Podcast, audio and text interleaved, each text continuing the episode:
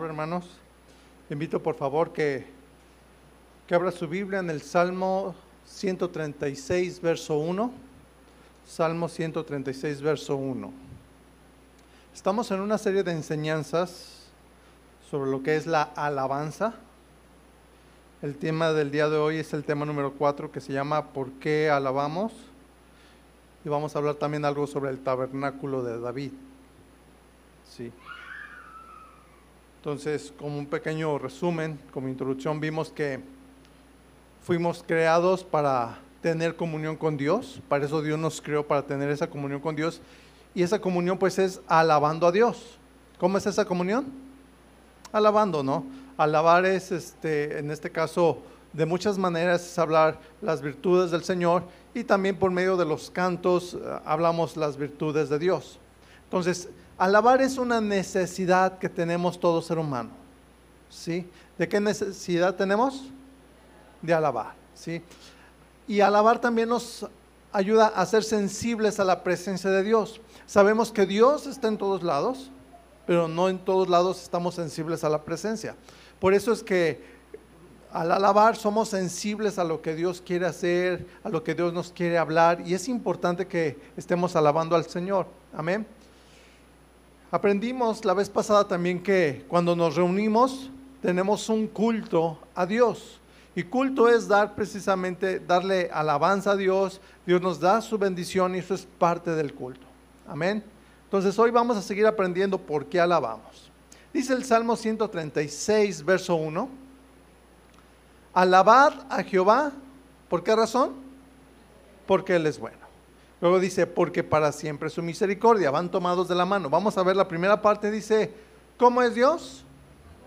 Bueno. Diga al que está a su lado, Dios es bueno. ¿Sí? En una ocasión le dijeron al Señor Jesús, ¿verdad? Pero de una manera así como queriendo quedar bien, maestro bueno. ¿Lo ha leído? ¿Sí? Y el Señor Jesús rápido les dijo, ¿por qué me llamas bueno? Y dice, bueno, solo Dios. ¿Sí? Dando a entender de que tenemos que dirigirnos siempre al Señor. ¿Quién es bueno? Dios. Dígale al que está a su lado. Por eso le alabamos. ¿Sí? La palabra bueno en el diccionario dice que bueno es el que tiene bondad. O sea, bondad es calidad de hacer el bien.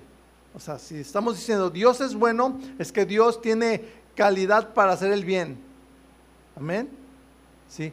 Entonces Dios es bueno y Dios siempre hace el bien. ¿Sí? ¿Qué es lo que hace Dios? Fíjese bien en esto. Siempre, dígale al que está a su lado, siempre, siempre.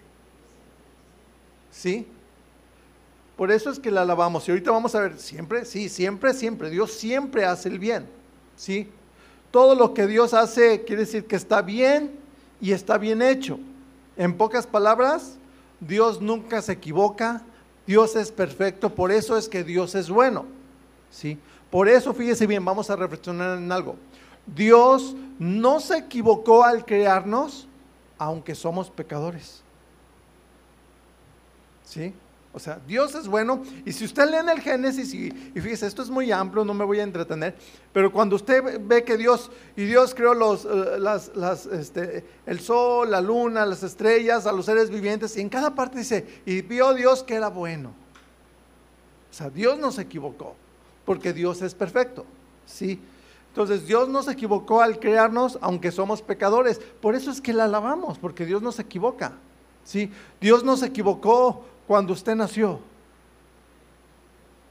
¿Va entendiendo eso? Porque algunos piensan, no, es que, ¿a qué vine aquí? O sea, como que le llega la depresión. No, no, Dios no se equivocó. ¿Sí?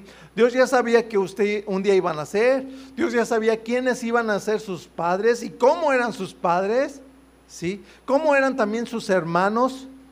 Así que dígale al que está a su lado, Dios no se equivocó. Pero es que usted no sabe cómo son. Pero Dios sí sabe y Dios no se equivocó. Dios usa todo para nuestro bien, por eso es que le alabamos. ¿Sí? Ahorita voy a desglosar esto. ¿Sí? Dios no se equivocó al darle una, una familia, o sea, la familia que usted tiene, Dios no se equivocó. Con ninguno de sus hijos, aunque usted diga, híjole, es que, ¿qué hago con este o con esta?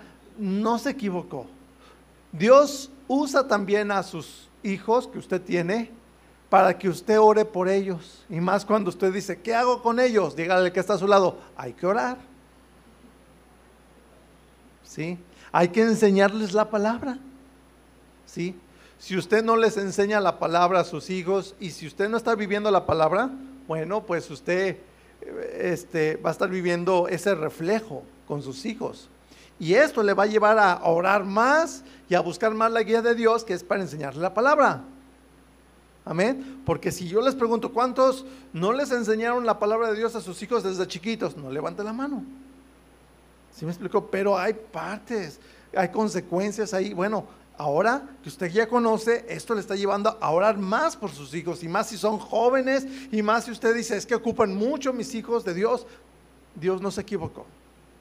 Sus hijos son una bendición. ¿sí? Cada uno de sus hijos, todos, o sea, porque luego a veces vemos que unos son más nobles que otros, ¿verdad? Pero cada uno, Dios se los dio para que sean de bendición. ¿Cuántos dicen gracias a Dios? Aún los más difíciles, cada uno Dios se los dio para que sean de bendición. Si sus hijos, y sobre todo aquellos que son jóvenes, ¿verdad? hay algunos que son tercos, ingenuos, que por más que les explicas no hagas esto, no, como que si usted le dijera lo contrario, ¿verdad? Créame, Dios no se equivocó. Dios es bueno. Y sus hijos este, son los que se pueden equivocar. Bueno, pues ore por ellos. Amén. Dios también le dio a usted los padres adecuados que usted ocupaba. ¿Sí? A pesar de los errores de nuestros papás. Ay, se me metió un cabello, quién sabe dónde voló. ¿Cuántos, cuántos este, reconocen que a veces nuestros papás tuvieron errores? ¿Sí o no? Todos los papás tienen errores, ¿no? Bueno, a pesar de los errores de nuestros papás, Dios nos equivocó. Dios usó a nuestros papás para que ahora nosotros decidamos amarlos como son y mostrarles el amor de Dios. Si tus papás no te mostraron el amor de Dios, bueno, ahora usted se los puede mostrar. Amén. Por eso es que alabamos a Dios porque Dios no se equivoca. Si yo conozco muchos hermanos que, dicen, no, es que mi papá, no, no, no, o sea, como que siempre estuvo amargado o, o tenía mucha necesidad de Dios. Algunos de sus papás fueron hasta alcohólicos. Bueno, ahora que usted conoce al Señor es para que usted les muestre el amor de Dios, usted los ame. Amén. Por eso es que digo, Dios no se equivocó, Dios es bueno. Sí, Dios usó aún hasta los errores de su papá y ahora usted aprendió cómo no equivocarse en esas maneras. Amén. Entonces, usted decidió también, los que están casados, con quién casarse. ¿Sí? Y si tienen diferencias en sus matrimonios, pues los hemos dicho en otras ocasiones, ¿Cuántos están casados? Levanten la mano. Voltea con los que tienen la mano levantada y dígale, ¿es normal las diferencias? ¿Son normales? ¿Sí? Y esas diferencias son para que busquemos más a Dios, ¿sí? Para que busquemos, ¿qué es lo que dice la palabra? Para seguir edificando a nuestra esposa, a nuestro esposo. Amén. Y aunque su esposa, aunque su esposo eh, le hayan ofendido o le hayan fallado, porque a veces así pasa, bueno, es para que usted muestre el amor de Dios y el perdón que hay en Dios. ¿Sí? Por eso les digo, Dios es bueno, ¿sí? Y solamente en Dios este, es el que es en quien encontramos la fortaleza y la guía para edificar. Aún a los que nos fallan, sea la esposa, el esposo, a pesar de sus errores. Amén. Por eso es que alabamos a Dios, porque Dios nos da esa fortaleza. Amén. ¿Por qué? Porque Dios nos guía, Dios nos enseña y Dios nos fortalece. Otra vez, porque Dios nos guía, Dios nos enseña y Dios nos fortalece. Amén. ¿Para qué? Bueno, pues para bendecir a nuestra familia y bendecir a nuestro matrimonio. ¿Sí? Dios nos equivocó al salvarnos por medio de Jesús. ¿Sabía usted eso? Dios nos equivocó al salvarnos por medio de Jesús. Y fíjese bien, a pesar de que nosotros nos equivocamos y a pesar de que a veces pecamos. ¿Sí? Dígale al que está a su lado, el amor de Dios es grande. ¿Sí? Por eso, el plan de salvación de Dios es perfecto y es bueno. ¿Cómo es el plan de salvación? perfecto y bueno. Por esa razón es que alabamos y cantamos de las maravillas de su salvación. Amén. ¿Lo notó hace rato? Quiero decirle que, eh, eh, a excepción, fíjese, del último canto que le dije a mi esposa, fíjate que voy a hablar un poco del tabernáculo, a ver si preparas ese canto. Pero de más, todos los cantos, pues ella ora, ¿verdad? Y Dios le guía, y es una guianza que Dios nos da. Amén. Y hablan de esto. Entonces, aunque cantamos desafinados, no le, digo que levante la mano a los que cantan desafinados, ¿verdad? Pero fíjese bien, la canción que damos a Dios es un canto de agradecimiento. ¿Sí o no? ¿Sí? ¿Cuántos están agradecidos por la salvación que Dios nos ha dado? ¿Sí? Levante la mano. Levante los dos. Dígale, Señor, te alabamos. Amén. ¿Sí? Por eso es que le alabamos, por eso es que le cantamos. ¿Cuántos están agradecidos porque Dios perdonó todos tus pecados? ¿Verdad? Todos. Gracias, Señor. ¿Sí? Por eso es que le cantamos, por eso es que le alabamos. Mire, fíjese en esto. No sé si usted ha escuchado alguna vez que, pues, lo más seguro es que los ángeles canten precioso. ¿Usted se imagina un ángel que cante feo? ¿Cómo se imagina que cantan los ángeles? Hasta hay un dicho, no, no canta, cuando una persona canta muy bonito, uy, canta como los ángeles, ¿sí o no? Han de cantar precioso, pero mire, los ángeles, fíjese bien, no pueden entender lo que es sentirse miserables por ser pecadores. ¿Sí? ¿Por qué? Porque pues Dios los hizo también a ellos bien, o sea, ellos no es de que pecan y Dios los perdona, no. De hecho, los ángeles caídos es de que pecaron y para ellos no hubo plan de redención, no hubo perdón, desterrados del cielo. ¿Sí? Ellos no saben lo que es encontrar eh, el perdón y encontrar de nuevo la paz de Dios, porque siempre la tienen. Pero ¿cuántos han, se han sentido miserables y han encontrado una vez más la paz de Dios? ¿Entiende? Esa es una razón para alabarle y para cantar a Dios. ¿Sí? ¿Cuántos sí pueden cantar de agradecimiento por la reconciliación que tenemos hoy con Dios. ¿Cuántos? A ver. ¿Sí? ¿Verdad que sí? Por eso, dígale al que está a su lado, por eso yo le canto a Dios. ¿Sí? ¿Sí o no? ¿Sí? ¿Por qué? Porque el sacrificio de nuestro Señor Jesucristo es suficiente para perdonar todos nuestros pecados, y fíjese bien, pasados, o sea, los que ya hicimos, presentes, los que a veces están cometiendo, y aún los futuros. Diga gloria a Dios. ¿Cuántos, ¿Cuántos pecados nos perdona? Todos. Pasados, presentes y futuros. Y ojo, fíjese bien con esto, eh, ponga atención. ¿Sí?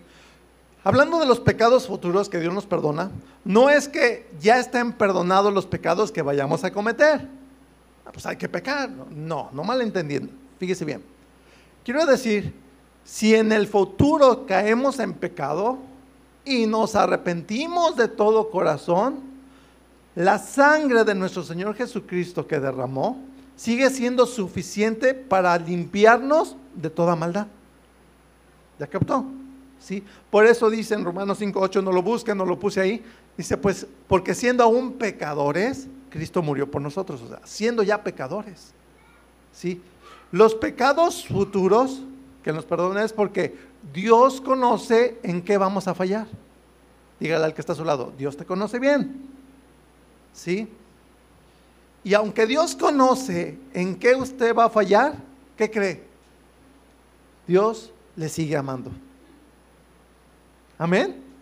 ¿Me entendiendo? Dígale al que está a su lado, Dios te ama. ¿Ya le dijo? Ahora dígale al que está atrás, Dios le ama.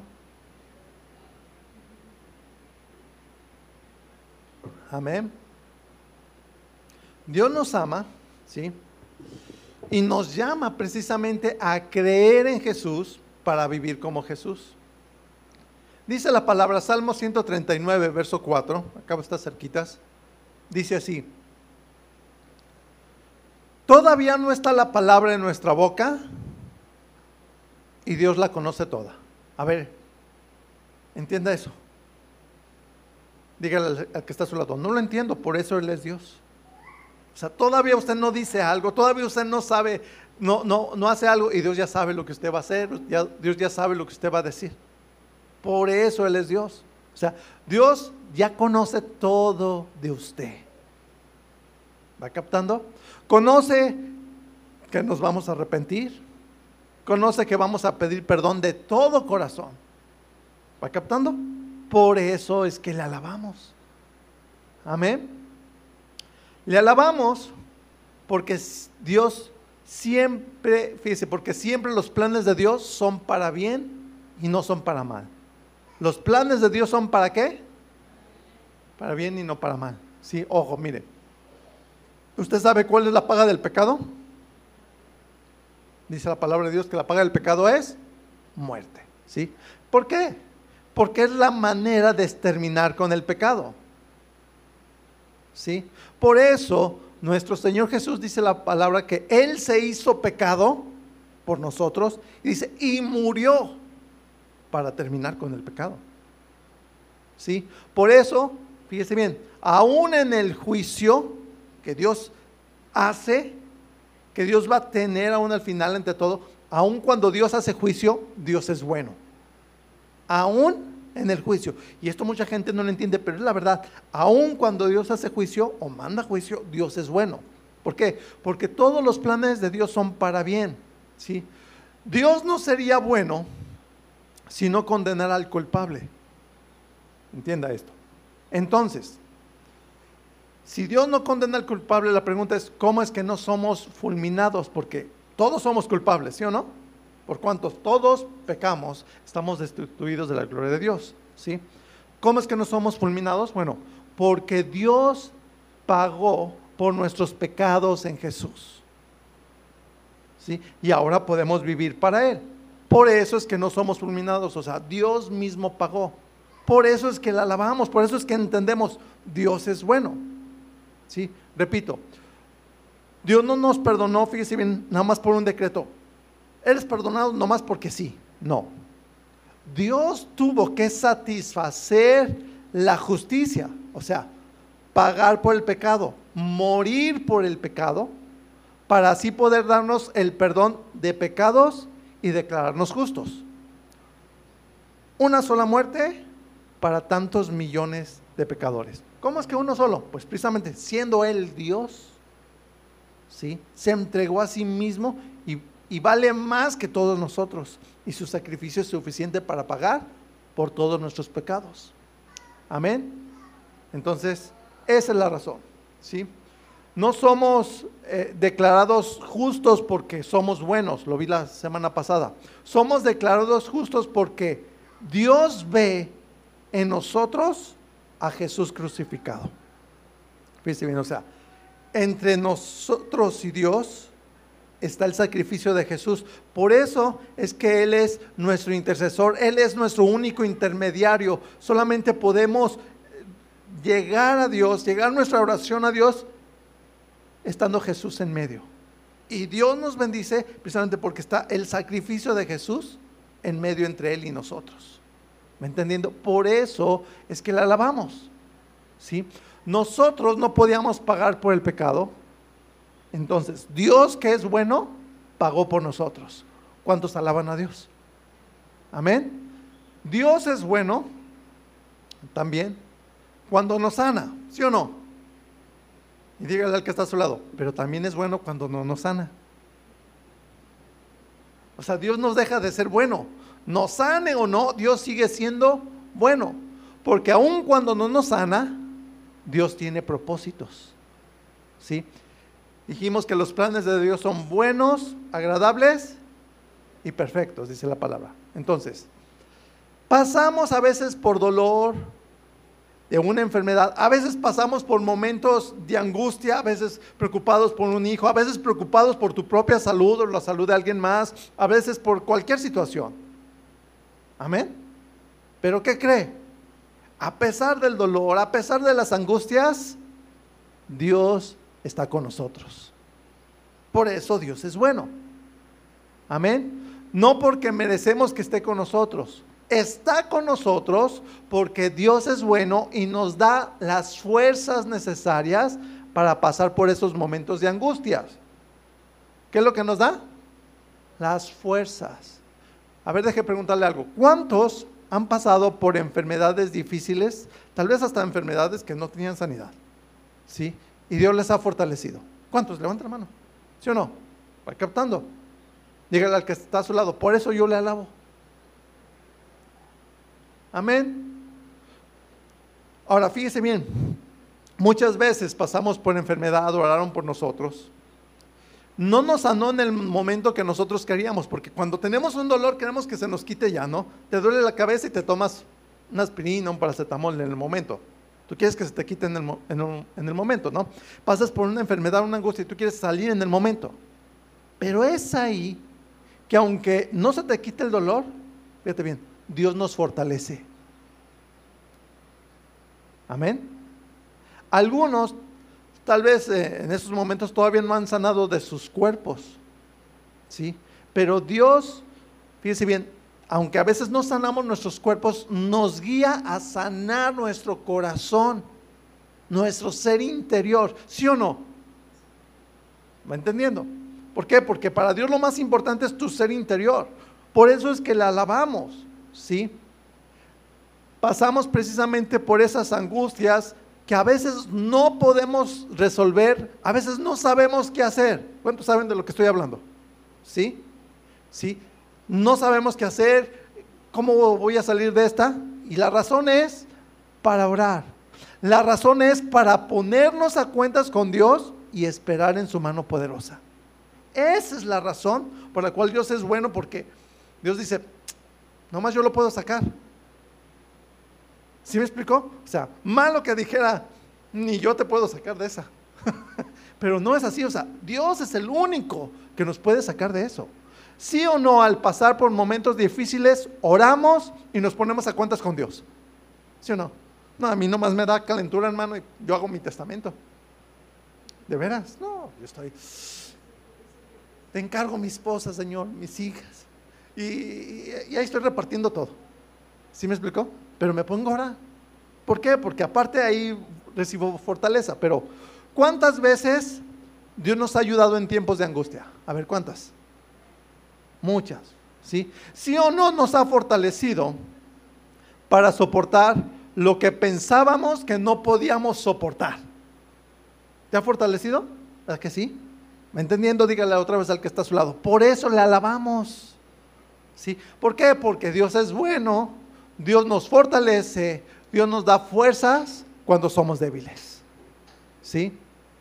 Cuando no entendemos a veces por qué pasamos por las enfermedades, a veces por qué pasamos por un accidente, cuando usted ve, ¿por qué estoy pasando por esta situación? Hermano, solamente alabe a Dios porque Dios sigue siendo bueno. Amén. Alábele. ¿Qué es lo que hay que hacer? Alabarle. Repito, a veces pasamos por problemas grandes. ¿Para qué? Solo para esperar en Dios. ¿Para qué son los problemas grandes? Amén. ¿Cuántas veces el médico le han dicho, no hay nada que hacer? ¿Le han dicho? Sí. Mire, yo conocí al Señor, yo nací en una familia cristiana. Desde siempre mi mamá fue cristiana. Sí. Pero llegó el tiempo en que yo me entregué al Señor, yo tenía 11 años y yo dije, no, yo me entrego al Señor, a los 13 me bauticé, no, yo estaba entregado. Pero como todo adolescente, hubo algo ahí que me desanimó, perdí la mira del Señor, bueno, me enfrié. Y Dios me estaba llamando a servirle. Yo ya había recibido un llamado a servirle. ¿Sí? a los 18 años, pues, yo estaba así de alto, grandote, ¿no? Que me da viruela. En serio. No, me puse como monstruos y todo. ¿Sí me explicó?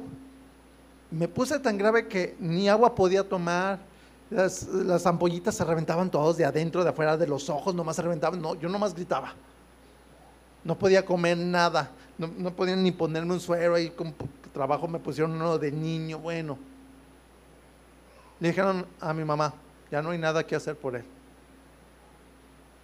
A ver, que le digan a usted como papá que por su hijo. Luego en el caso, yo era hijo único, ya no hay nada que hacer. ¿Usted cómo cree que se siente? ¿Bien padre? Cuando dijeron eso dije, Dios está trabajando. Me veía mi mamá y, empezaba a llorar. Dije, dije, Dios tiene un propósito. Yo ya sabía que Dios me estaba llamando, pero me puso mi disciplina. ¿Sí me explicó? No había nada que hacer, o sea, me desahuciaron ya, nada. Y Dios hizo un milagro, Dios me levantó de que de una enfermedad, de algo que los médicos no podían hacer nada, algo que las fuerzas humanas no podían hacer nada, porque Dios es bueno. Y yo le agradezco, Señor, gracias. Porque tal vez si no me tuerces ahí la mano, yo hubiera seguido de terco. ¿Sí me explicó? Va captando. Así que dígale al que está a su lado, Dios es bueno. ¿Sí? Oramos y Dios responde, Dios fortalece y Dios nos da su paz. ¿Sí? ¿Cuántas veces pasamos por una situación que solamente un milagro nos va a sacar? ¿Le ha pasado? Tal vez, no sé, los hombres ¿verdad? manejando un carro y que de repente, no sé, en una tormenta eh, caes en un tremendo bache que no sale de ahí el carro y solamente un milagro. Sí, yo recuerdo este, teníamos a, Dulce recién nacida y fuimos a, un congreso de matrimonios.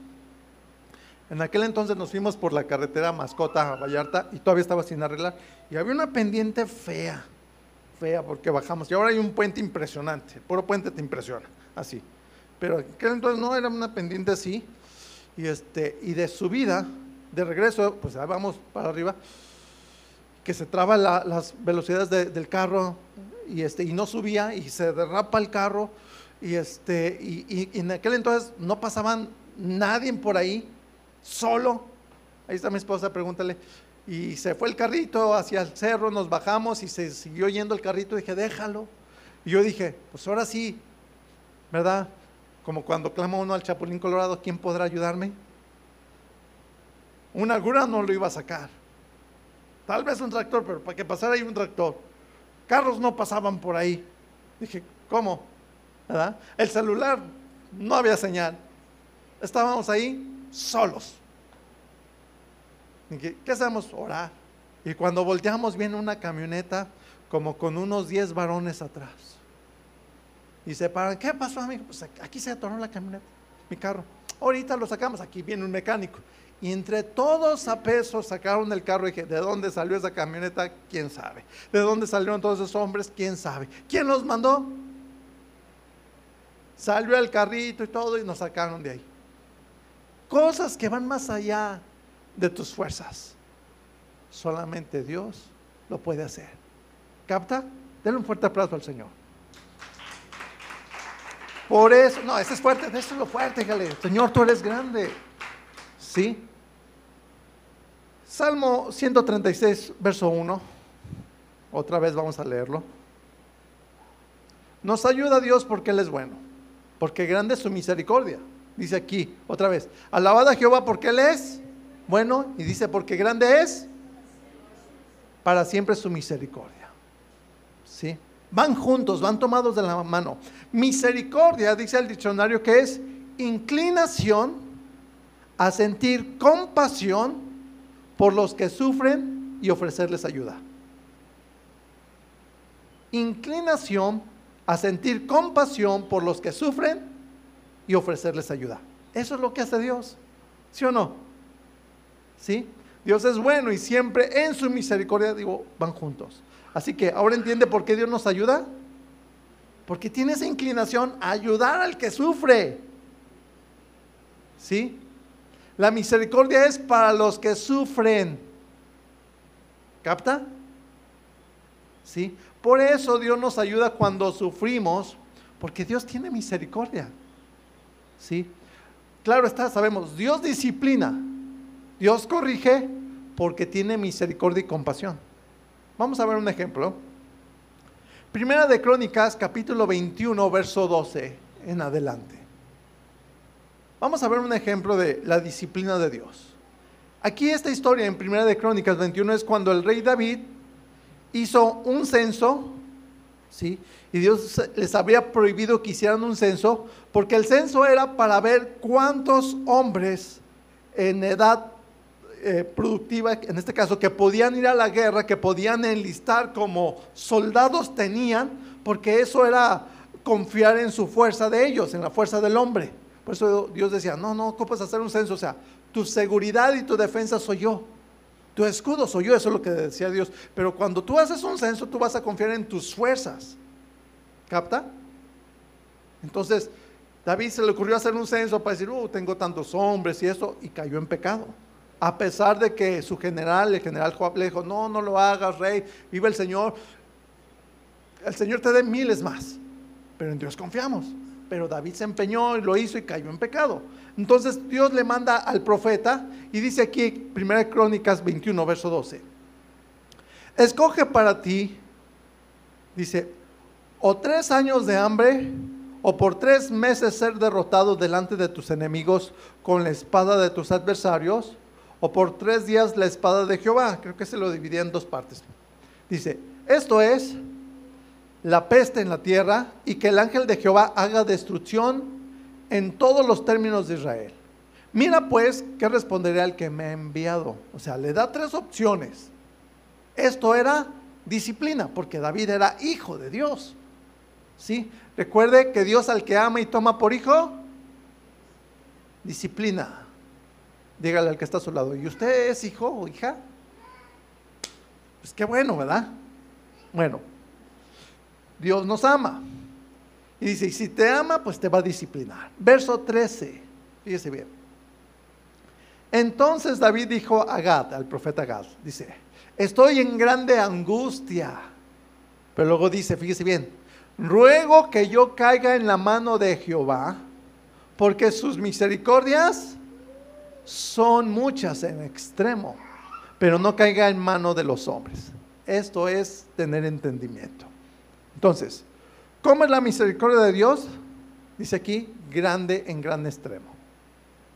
¿Sí? Siempre es mejor estar en las manos de Dios que en las manos de los hombres. ¿Qué es mejor? Estar en las manos de Dios. Ahora, observe cómo actuó la misericordia de Dios. Vamos al verso 14, primera de Crónicas 21, 14. Dice, bueno, así Jehová envió una peste en Israel y murieron de Israel 75 mil hombres. ¿Cuántos murieron? ¿Por qué murieron? Por la peste. ¿Quién mandó esa peste? Dios. Fíjese, aún en esto Dios es bueno, porque Dios estaba tratando con el pecado y la paga del pecado es muerte, ¿sí? Ahora, la pregunta es, fíjese, para que vea que Dios es bueno, ¿a qué pueblo le envió la, peste? A Israel, a su pueblo, a sus hijos, porque Dios a, a todo aquel que ama y toma por hijo, disciplina, ¿sí? Porque Israel es el pueblo escogido, ¿sí? Entonces, verso 15. Y envió Jehová al ángel a Jerusalén para destruirla. ¿sí? Pero cuando él estaba destruyendo, el ángel, fíjese bien, dice, miró Jehová y se arrepintió de aquel mal. Y dijo el ángel que destruía, basta ya, detén tu mano. El ángel de Jehová estaba junto a la era de Ornán Jebuseo. Fíjese bien, Dios detuvo el mal porque es misericordioso. ¿Por qué detuvo el mal? ¿Se merecían la, disciplina? Sí. Pero llega un momento en que la misericordia de Dios es más grande. Por esa razón es que la tierra aún no es destruida, hermanos, porque grande es la misericordia de Dios. ¿Sí? Y Dios espera que todos los hombres se arrepientan. Ahora, la verdadera alabanza que Dios espera de nosotros es precisamente cuando nos arrepentimos de nuestros pecados. Eso es lo que Dios espera. ¿Sí? ¿Qué es la alabanza que Dios espera de nosotros? Arrepentimiento de nuestros pecados. ¿Sí? ¿Por qué? Mire, aquí dice que donde el ángel se detuvo, esa propiedad era de Ornán Jebuseo. O sea, Jebuseo es que era de Jerusalén. ¿Sí? Entonces, ese mismo lugar donde se detuvo el ángel de Dios es el mismo lugar que Dios escogió para que se construyera precisamente el templo, que David tenía el deseo en su corazón construirle a Dios, pero que después lo construyó Salomón. ¿Sí? Ahora, de un juicio salió algo bueno. ¿Sí? ¿Qué es lo que salió de un juicio? Algo bueno, porque nada salió del conocimiento de Dios, por eso es que le alabamos. De este juicio salió el lugar donde se iba a construir el templo. La misericordia de Dios salvó al pueblo y ahí se construyó el templo para alabar a Dios. Amén. ¿Qué es lo que se construyó ahí? El templo. Ahora vamos a hablar, fíjese bien, de los tabernáculos. Y así en plural, tabernáculos. Tal vez usted nunca había escuchado de dos tabernáculos. El primero que les hemos enseñado siempre es el tabernáculo de Moisés. Y aparte del día de hoy voy a enseñarles del tabernáculo de David. Sí, fíjese bien. El primer tabernáculo de Moisés fue Dios quien le mandó a Moisés a hacer el tabernáculo. Y se le conoce como el tabernáculo de Moisés. ¿Cómo se conoce? Tabernáculo de Moisés. ¿sí? Este tabernáculo eh, se formaba y se construía, era una tienda de campaña, ¿verdad? Se construía de adentro hacia afuera. ¿Sí? Y se lo voy a describir, ahora sí, de afuera hacia adentro. Primero afuera era el atrio, tenía separado como una pared de, tela, ¿sí? Luego en medio estaba el lugar santo y, adentro del lugar santo estaba una parte este, aparte ahí separada que era el lugar santísimo, ¿sí? Atrio, lugar santo y lugar santísimo. Amén. Repítalo. Atrio, lugar santo, lugar santísimo. Se entraba por el atrio y lo primero con lo que se encontraba para participar de la alabanza era el altar de bronce, que era el altar del sacrificio. ¿Qué era lo primero que se encontraba? ¿El altar de qué? De bronce, que era el altar del sacrificio. Ahí al entrar se sacrificaba precisamente los corderos o los chivos por el pecado para estar a cuentas con Dios. ¿Sí? Así es como alababa el pueblo de Dios. ¿Sí?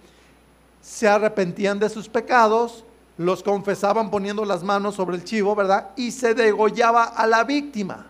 De ahí viene la palabra el chivo expiatorio, para los que nunca lo habían entendido. O sea, el chivo expiaba los pecados de esa persona. Después del altar de bronce, del altar del sacrificio, estaba hacia adelante el lavacro o fuente de bronce. ¿Sí? donde tenían agua para que se lavara el sacerdote. ¿sí? Para poder entrar al lugar santo, y nomás entraban los sacerdotes, el sacerdote después de ofrecer el sacrificio por el pecado, se lavaba en la fuente de bronce. Esta fuente había sido hecha por los espejos de las mujeres y quedó pulido de tal manera que el sacerdote podía reflejarse y pudiese ver si todavía estaba sucio. Entonces tenía que lavarse para entrar al lugar santo. ¿De acuerdo? Entonces, esta fuente estaba entre el altar del sacrificio y el lugar santo. ¿De acuerdo? Entonces, de aquí aprendemos que hay que limpiarnos de todo pecado para poder entrar a la presencia de Dios. ¿Qué hay que hacer? Limpiarnos de todo pecado para entrar a la presencia de Dios. Ahora, de ahí entraban al lugar santo. El lugar santo, viéndolo así de cuenta de frente, si yo estoy así de frente, del lado derecho había una mesa cubierta de oro, que era la mesa de los panes. Al frente estaba un velo que separaba el lugar santísimo y al frente estaba el altar de oro, un altar pequeño, cuadrado, ¿sí? cubierto de oro y era el altar de incienso. ¿sí? De ese altar de incienso estaba constantemente prendido y de ese altar se tomaba el fuego para prender el altar de bronce. ¿Sí? Aprenda a hacerlo eso, eso en otra eh, ocasión se lo voy a enseñar. Y a la izquierda, viéndolo de frente a la izquierda, estaba el candelero o candelabro de oro con siete brazos. ¿Sí? El lugar santo no tenía, no tenía este, luz natural, entonces se alumbraba con el candelabro. Amén. El sacerdote entraba al lugar santo a hacer sus labores. Entraba a ofrecer incienso diario en el altar del incienso, que el incienso representa las oraciones, tanto en la mañana como por la tarde, todos los días. ¿Sí? Mantenía la luz del candelabro encendida diario, no tenía que apagarse. ¿sí? Y cambiaba los panes de la mesa cada sábado, cada Shabbat, ¿sí? Para mantenerlos frescos. Repito, la labor del sacerdote al entrar al lugar santo era mantener la luz, ofrecer incienso en el altar y mantener el pan fresco. ¿Sí? Entonces, hoy en Cristo, todos somos llamados a ser sacerdotes. Dígale al que está a su lado, usted es un sacerdote, si es mujer, usted es una sacerdotisa. ¿Sí? Eso no lo dice en varias citas, nomás lo voy a mencionar. Apocalipsis capítulo 1, verso 6. Apocalipsis 1, 6.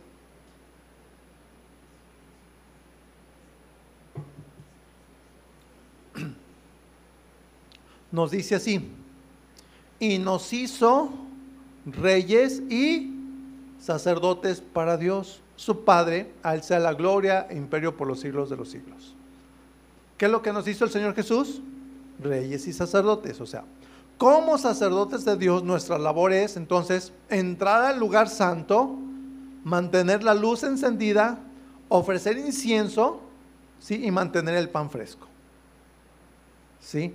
La luz encendida para que otros caminen, orar por otros, Y dar alimento espiritual a otros. Entonces, seguimos con el tabernáculo de Moisés. En el lugar santo, como le digo así, en la parte de, atrás, así viéndolo de frente, pero de atrás, estaba un velo, así como de unos 10 centímetros de grosor.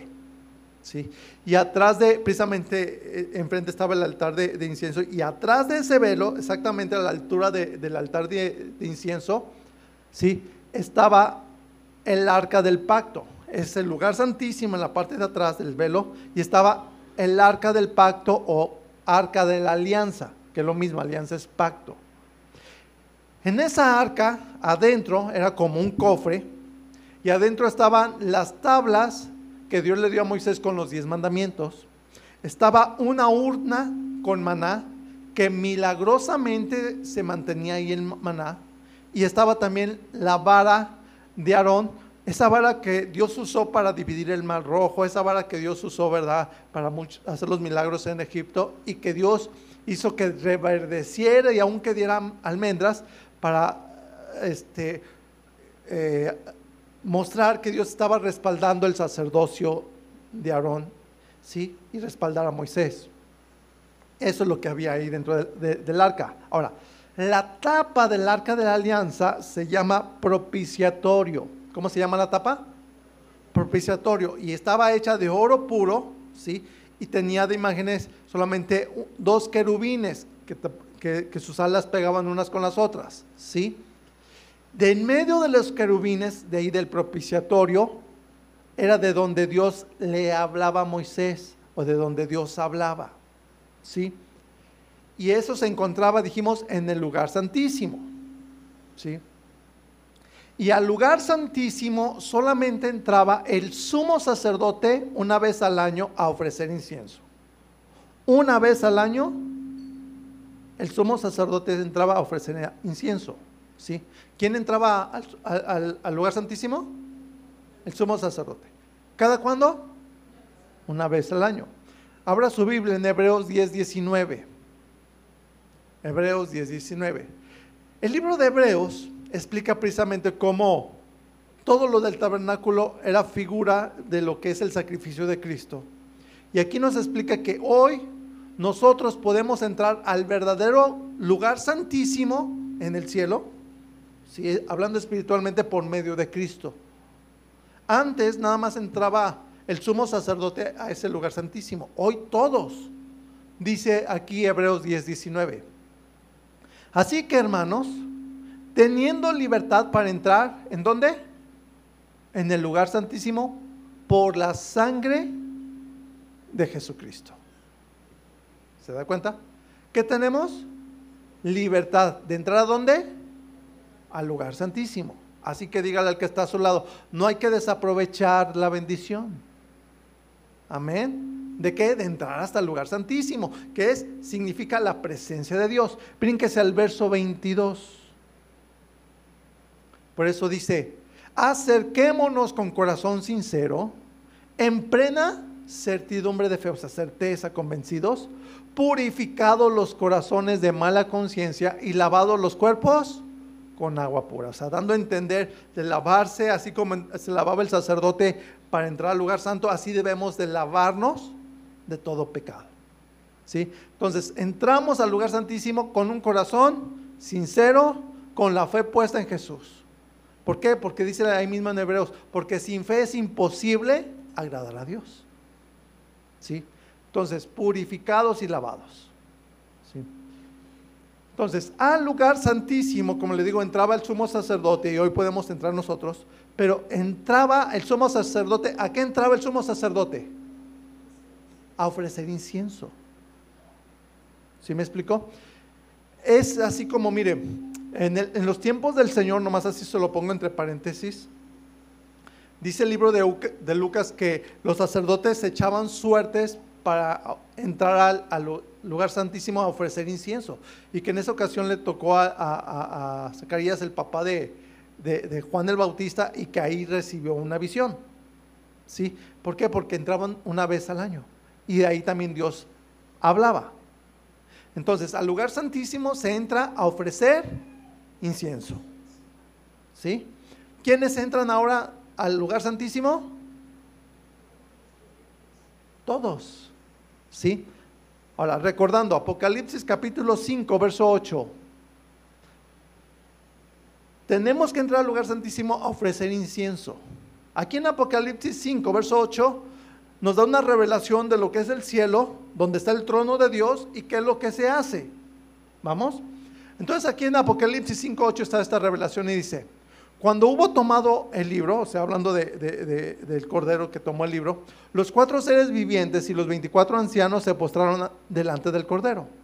Todos tenían que arpas y copas de oro llenas de incienso, que son las oraciones de los santos.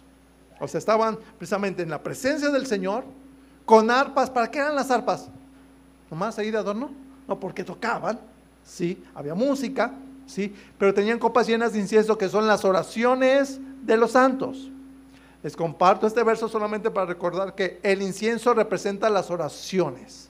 Por lo tanto, si tenemos que, si vamos a entrar al lugar santísimo, ¿qué tenemos que ofrecer? Dijimos, incienso. ¿Y qué es el incienso? Las oraciones. Por lo tanto, las canciones de alabanza, lo enseñé la semana pasada, son oraciones cantadas. Acá están, va captando entonces. Las canciones de alabanza son incienso a Dios. ¿Qué son las canciones de alabanza? Incienso a Dios, ¿sí? Entonces, por eso es que cantamos. ¿Por qué? Porque es ofrecer incienso a Dios. Olor grato a Dios. De todo corazón. Si usted no lo hace de todo corazón, usted no está ofreciendo nada. Usted debe estar consciente. Cuando yo estoy en el tiempo de alabanza, cuando yo estoy entonando un canto, yo estoy ofreciendo incienso a mi Dios. Estoy entrando hasta el mismo lugar santísimo por medio de la sangre del Cordero. Amén. Ahora, en aquel entonces el arca del pacto representaba la presencia de Dios, porque de ahí se manifestaba Dios, de ahí se escuchaba la voz de Dios.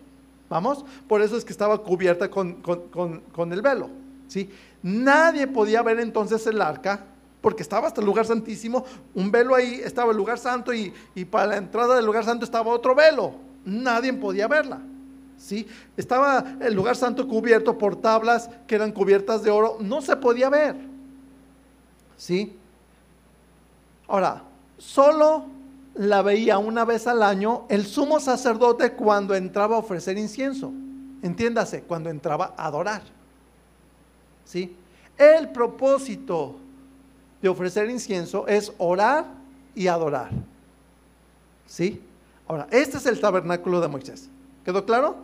Ahora, vamos a hablar de los templos. Fíjese bien. Después del tabernáculo de Moisés. Los templos tenían la misma estructura como, como, y se basaron precisamente al, al tabernáculo de Moisés. El primer templo que se construyó lo construyó Salomón y se conoce como el templo de Salomón, hijo del rey David. David quería construirlo, pero Dios le dijo, no, no lo vas a construir tú, ¿verdad? Lo va a construir tu hijo. ¿Por qué? Porque tú este, asesinaste a Urias, en pocas palabras. No, lo va a construir tu hijo Salomón. Y tenía la misma estructura, un atrio, luego tenían un lugar santo y al fondo un lugar santísimo. ¿Sí? Ese templo de, Salomón, ahí lo tuvo el pueblo de Israel, se construyó ahí en, en Jerusalén y estuvo ahí hasta que el rey Nabucodonosor, el rey de Babilonia, lo destruyó. ¿Quién lo destruyó? El rey Nabucodonosor. Dígale Nabu de cariño. ¿Cómo le decimos de cariño? Nabu. Decimos de cariño porque ya después Dios trató con él, se convirtió, ¿no? Y era un propósito de Dios porque ya todos, ya idolatraban el templo y Dios no quiere eso. Sí, ahora, después de eso, cuando regresó el pueblo del cautiverio, se construyó un segundo templo. Ese segundo templo lo construyó Zorobabel. ¿Quién lo construyó? Zorobabel en tiempos de Nemías y de Esdras. Nemías llegó a construir, eh, a reconstruir la muralla de la ciudad, las puertas, Esdras a establecer el culto de la adoración, ¿sí? Pero quien gobernaba este, ahí todo era Zorobabel y Zorobabel fue usado para construir de nuevo el templo. Aunque no igual, pero lo construyó. Y después, fíjese bien, fue de nuevo reconstruido y ampliado, mejor dicho, fue ampliado ese templo de Zorobabel por Herodes el Grande, que era el templo que había en tiempos de Jesús. ¿Me explico? Ese fue el segundo templo. El primer templo fue el templo de Salomón, el segundo templo, el templo de Zorobabel, ¿sí? Este, agrandado por Herodes el Grande. Por eso decía, no, fue construido en 46 años, imagínense. Sí, entonces, tenían la misma estructura, el segundo templo, atrio, lugar santo y lugar santísimo. La diferencia es que en el segundo templo, el templo de Zorobabel, que es el templo en el tiempo de Jesús, ya no tenían el arca del pacto. O sea, esa se la llevó este Nabucodonosor y se perdió. ¿Sí me explicó? Ya no tenían el arca del pacto. Ahora la presencia de Dios en los tiempos de Jesús, ¿sí? Se representaba en Jesús. Por eso yo, yo me imagino, o sea, a lo que yo veo, por eso es que Dios ya no permitió que tuvieran el arca del pacto. ¿Por qué? Porque ya estaban a años de que llegara Jesús. ¿Y quién representaba la presencia de Dios? Jesús. Va captando. ¿Sí? Entonces, este templo de Zorobabel fue, fue destruido por los romanos en el año 70 después de Cristo por el general Tito. Y fue profetizado precisamente por el Señor Jesús, nomás se lo menciono en Mateo este 24.2, que le dijo, miren, ven este templo, no va a quedar piedra sobre piedra. Lo destruyeron hasta la fecha. Desde entonces y actualmente los judíos no tienen templo, se reúnen en sinagogas, que son casas para enseñar la ley, ¿sí? Y solamente les quedó un muro de ese templo conocido como el muro de los lamentos. ¿Cómo se conoce? ¿Está aprendiendo o no? Sí, fíjese bien. Y este y, ese muro está precisamente donde estaba el templo. Y ahora en lugar del templo actualmente está el domo de la roca, así se llama, o la mezquita de oro de los musulmanes. Los musulmanes son, son descendientes de, de, Ismael, ¿sí? Y tienen un pleito con los judíos y tienen ese pleito religioso entre ellos, ¿sí? Ahora, una señal de cuando nuestro Señor vaya a llevarse a su iglesia, que nos va a llevar con él, ¿sí? va a ser cuando se haga un pacto público entre musulmanes y judíos para construir el tercer templo. Cuando usted vea eso, hermano, ni agarre su maleta, simplemente póngase a adorar. ¿Sí me explico? ¿Por qué? Porque ya nos vamos. Gloria a Dios. Amén. Ahora, tanto el primer templo como el segundo templo, vuelvo a repetir, tenían la estructura atrio, lugar santo y lugar santísimo. ¿sí? Y en el lugar santísimo, ¿sí? lo que es el, tabernáculo y, el primer templo, estaba el arca de la alianza o del pacto separado por el velo. ¿sí? Ahora vaya conmigo al libro de Isaías 16.5.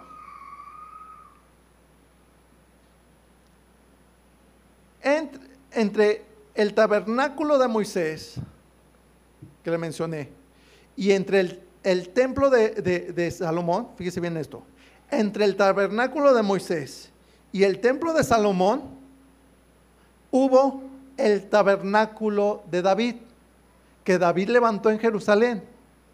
Y ahí en el tabernáculo de David sí tenían el arca de la alianza. Otra vez, entre el tabernáculo de Moisés y el templo de Salomón hubo el tabernáculo de David. O sea, antes de construir el templo. De hecho, David fue quien tuvo en su corazón construir un templo. Sí, por eso es este canto que entonamos al último, ¿verdad? O sea, un tabernáculo de construir. Luego quise hacerte una casa. O sea, porque ese fue el deseo de David. Pero Dios quería el corazón. ¿Sí? Ahora, aquí en el libro de, Isaías es mencionado precisamente el tabernáculo de, David. Dice aquí Isaías 16:5, fíjese bien. Y se dispondrá el trono en misericordia. Y sobre él se sentará firmemente. ¿Quién se va a sentar en un trono de misericordia? Nuestro Señor Jesús. Dice, en el tabernáculo de David. ¿En qué lugar? en el tabernáculo, no en el templo, no en el tabernáculo de Moisés, no, en el tabernáculo de David, quien juzgue y busque el juicio y apresura la justicia. Entonces, el único lleno de misericordia es nuestro Señor. Y habla que el Señor se sentará en el trono de misericordia. Y es el trono de misericordia, dice aquí, que está en el tabernáculo de David. ¿En dónde está? En el tabernáculo de David. Ahora, no es de que en el tabernáculo de David había un trono, no. Es algo simbólico. Ahora, fíjese bien. Isaías, cuando profetizó esto, fueron como 270 años después de David, aproximadamente. ¿Sí? Y faltaban como 740 años para que llegara nuestro Señor Jesús. ¿sí? Ahora fíjese bien, vamos al libro de Amós, a ver si usted lo haya, ahí adelante. Amós capítulo 9, verso 11. Y Amós también fue contemporáneo más o menos al, tiempo del profeta Isaías. Y él profetizó aquí 700 años antes de, nuestro Señor Jesús. Y Amós también dice que se va a restaurar el tabernáculo de David. O sea, unos 740 años después de David. Dice aquí Amós 9:11, si no lo encuentra yo se lo leo. En aquel día yo, está hablando esta profecía, profecía del Señor, dice, levantaré el tabernáculo caído de David Fíjese bien. Y cerraré sus portillos y levantaré sus ruinas y lo edificaré como en el tiempo pasado.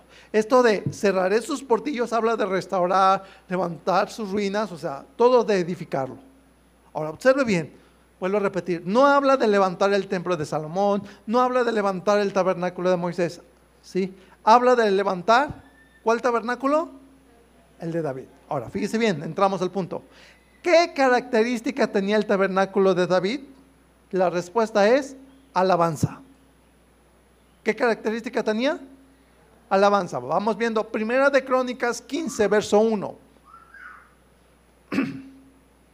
Primera de Crónicas 15, verso 1, mire. Aquí en Primera de Crónicas vamos a ver cuando David trasladó el arca de la alianza a la ciudad donde él vivía. El arca de la alianza había sido olvidada porque primero había sido tomada por los filisteos. ¿Sí? Y Dios trajo juicio a los filisteos y luego fue puesta en una ciudad y ahí se quedó y fue olvidada ahí. Nadie le hacía caso. Hasta que David tenía en su corazón traerla para restaurar todo lo que se tenía que hacer. Ahora, David hizo dos intentos para traer el arca. ¿Y sabe por qué hizo dos? Porque el primer intento lo hizo mal, lo hizo en sus fuerzas. ¿sí? Y puso una carreta nueva, este, puso ahí este, güeyes este, buenos, fuertes, pero no era de esa manera y Dios trajo juicio. ¿sí? Ahora, en el segundo intento fue porque David se puso a estudiar las escrituras y trasladó el arca del pacto conforme a la palabra. Primera de Crónicas 15, verso 1 dice así. Hizo David también casas para sí en la ciudad de David, entiéndase en Jerusalén ¿sí? Y arregló, dice, un lugar para el arca de Dios y le levantó una tienda. ¿Sí? Esta tienda, entiéndase, le levantó un tabernáculo. No era el tabernáculo de Moisés, que todavía lo tenían, sino él levantó un tabernáculo aparte. ¿Sí? Que se conoce como el tabernáculo de David, como lo leímos. Verso 2, 1 Crónicas 15, 2. Entonces dijo David, el arca de Dios no debe de ser llevada sino por los levitas, porque a ellos ha elegido Jehová para que levanten el arca de Jehová y le sirvan perpetuamente. O sea, debe de ser llevado por hombres que se santifiquen, se purifiquen, ¿sí? Para llevar la presencia de Dios. Verso 3. Y congregó David a todo Israel en Jerusalén, o sea, a, toda la, todo el país, para que pasasen el arca de Jehová, dice, a su lugar, el cual él, perdón, el cual le había él preparado. O sea, al tabernáculo de David. ¿Está aprendiendo? Verso 15, brinques hasta el verso 15, Primera Crónicas 15, 15. Y los hijos de los levitas trajeron el arca de Dios puesta sobre sus hombros en las barras, como lo había mandado Moisés, conforme a la palabra de Jehová. O sea, esto es, el culto de Dios se hace como Dios lo establece. Amén. Verso 16.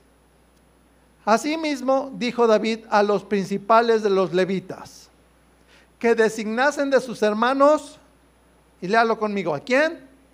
A cantores. ¿Con instrumentos de qué? De música, luego dice con salterios y arpas y címbalos que resonasen y alzasen la voz. ¿Cómo? Con alegría. Va captando entonces. La característica del tabernáculo de David era alabanza en santidad con alegría. ¿Cuál era la característica? Alabanza con santidad y alegría. Amén. Voy al verso 22, Primera de Crónicas 15, verso 22. Dice así. Y Kenanías, principal de los levitas en la música, fue puesto para dirigir el canto porque era entendido en ello. O sea, había un director de alabanza. ¿Qué es lo que había? Un director de alabanza. Y él los dirigía porque era entendido. Vamos a brincarnos capítulo 16, verso 1, Primera de Crónicas 16, 1. Dice así, así trajeron el arca de Dios y la pusieron en medio de la tienda que David había levantado para ella y ofrecieron holocaustos y sacrificios de paz delante de Dios. Le pregunto, ¿en dónde pusieron el arca? En medio de la tienda. No, no indica, pues estaba, entraron por el atrio, luego el lugar santo y luego el lugar santísimo. No, mire. En el tabernáculo de Moisés era al revés, o sea, primero se ponía el arca, luego se construía el lugar santo con el lugar santísimo y luego al final el atrio. Aquí no, aquí ya estaba todo puesto y entraron con alabanza y, de hecho dirigieron eh, el arca con alabanza, cantando, danzando, todo con alegría y entraron y ahí pusieron el arca y siguió la alabanza. Amén. Verso 4, primera de Crónicas 16, verso 4.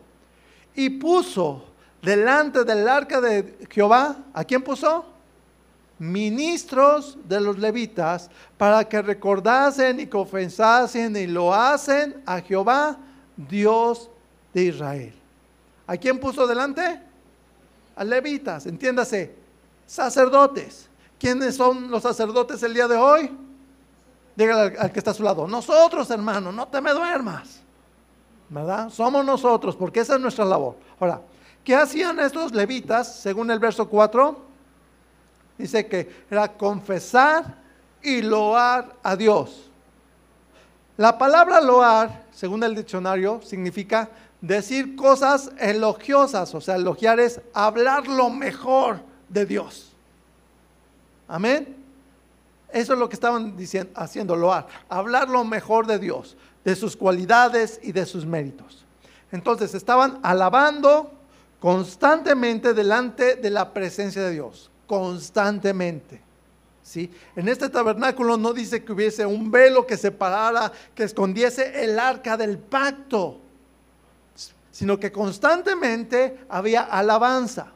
En el tabernáculo de David había alabanza constante delante de Dios. ¿Qué es lo que había? Ahora vamos a Apocalipsis, Apocalipsis otra vez, 4, verso 8. Vamos a la visión que Dios le reveló del cielo. ¿Qué es lo que hay en el cielo delante de la presencia de Dios? Aquí en Apocalipsis 4, verso 8 dice, y los cuatro seres vivientes tenían cada uno seis alas y alrededor y por dentro estaban llenos de ojos, o sea, todos lo veían. ¿Sí?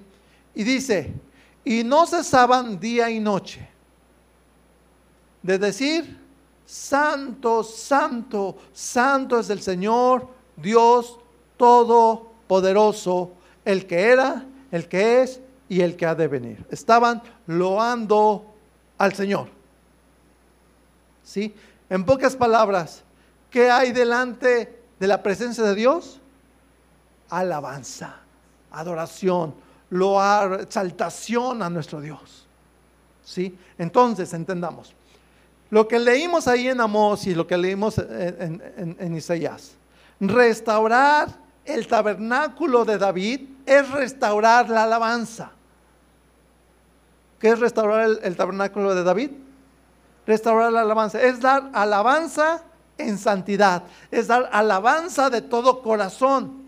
Por eso este canto que, entonamos está bien, bien establecido. O sea, Señor, tú no quieres un edificio, tú quieres mi corazón en santidad y que te demos loor con todo el corazón agradecidos y entendidos que Dios es bueno, que Dios es misericordioso, que no hay nadie como nuestro Dios.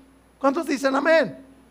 ¿Sí? Alabar a Dios de todo corazón, agradecidos y reconociendo que Dios es bueno y misericordioso. Amén. Voy a invitar al grupo de alabanza que pase. Entonces, ¿cuántos están dispuestos si ya entendieron que es restaurar el, tabernáculo de David. ¿cuántos están dispuestos a restaurar el tabernáculo de David en tu propia vida? Amén. Los que estén dispuestos, levanten la mano. Ahora levántese con todo y manos. Así. Póngase de pie. Y dígale al que está a su lado, hermano, vamos a restaurar el tabernáculo de David. Vamos a darle a Dios lo mejor. Yo creo que la palabra sería, o, el mensaje sería, hay que darle a Dios, ahora sí, lo mejor de nosotros. La mejor alabanza. ¿sí? Hoy nosotros, ¿sí? la iglesia, como vimos, somos los sacerdotes de Dios para servir y alabar a Dios en santidad. Amén. Somos los sacerdotes de Dios para qué? Para servir y alabar a Dios en santidad. No se trata de ofrecer nada más o de cantar por cantar.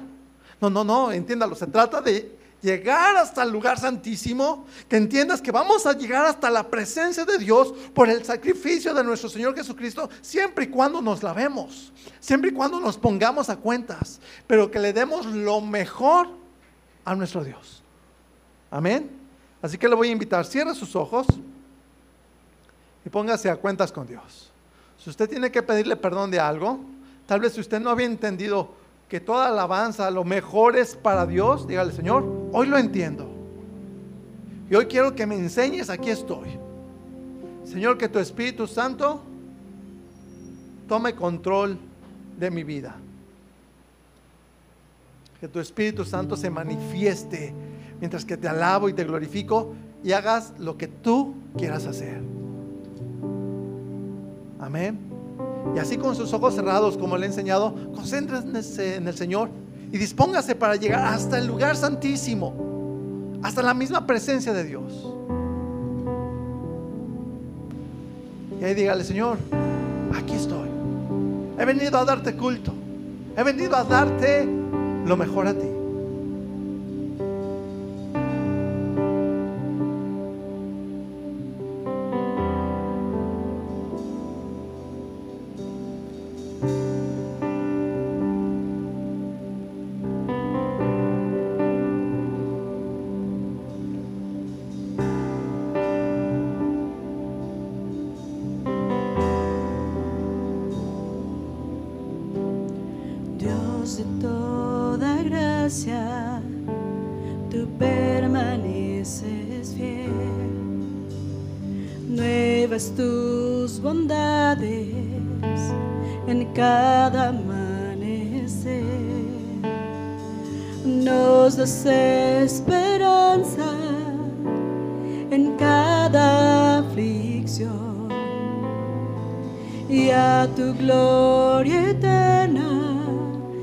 llamaste,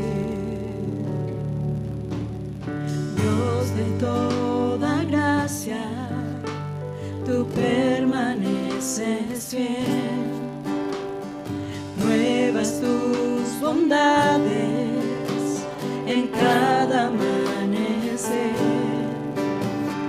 nos das esperanza en cada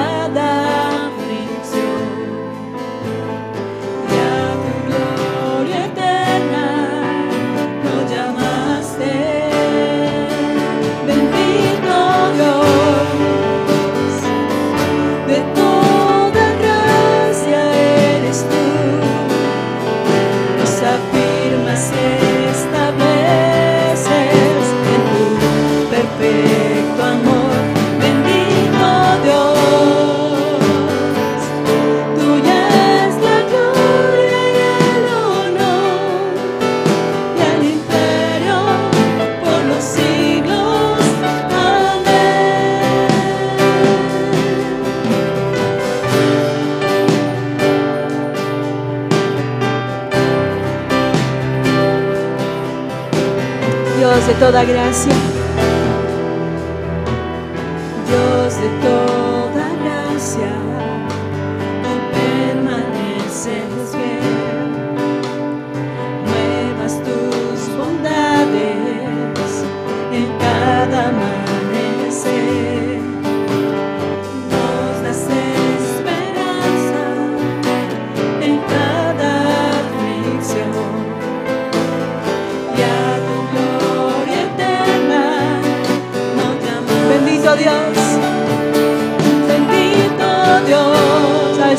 Ваня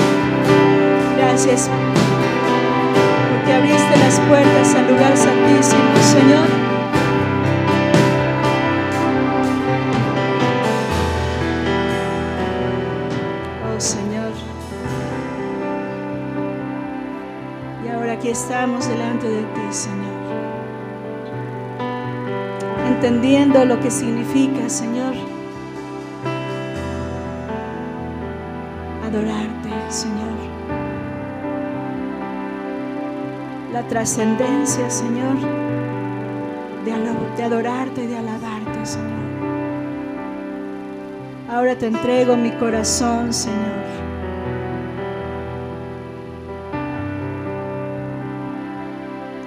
Ahora te entrego mi corazón. Dígale al Señor, un tabernáculo te ofrecí, Señor. Porque quería estar cerca de ti, Señor.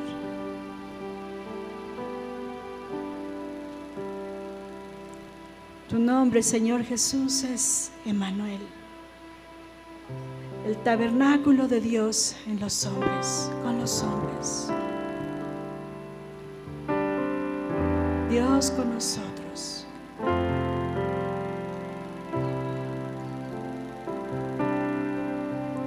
Gracias, Señor. Así con sus manos levantadas, dígale, Señor,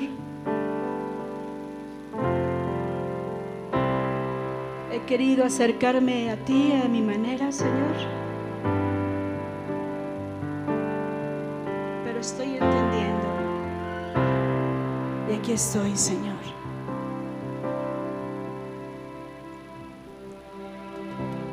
Un tabernáculo te ofrecí, donde muy cerca pudieras estar, mas no entendí mi corazón, más alejado estaba yo. Luego una casa te construí, como tratando de contenerte, pero más cerca querías estar y yo más lejos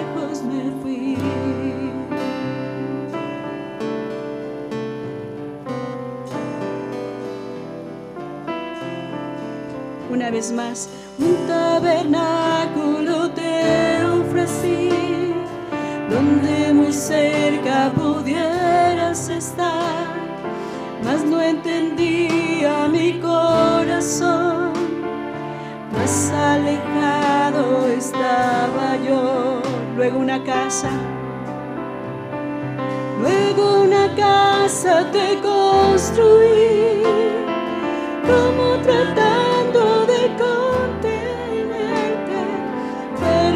pero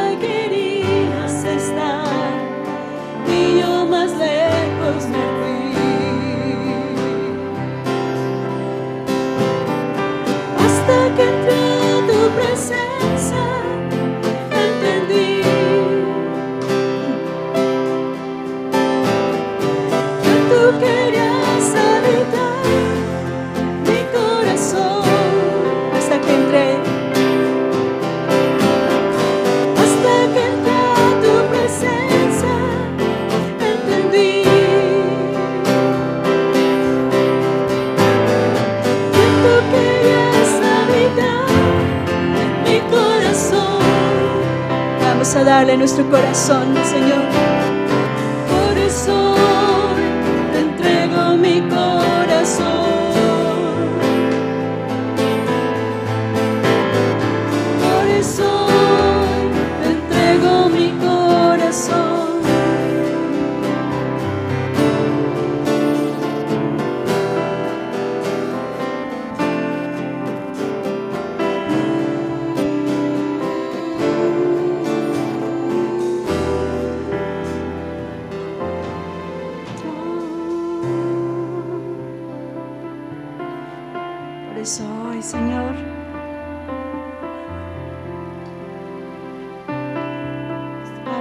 Corazón a ti, Señor.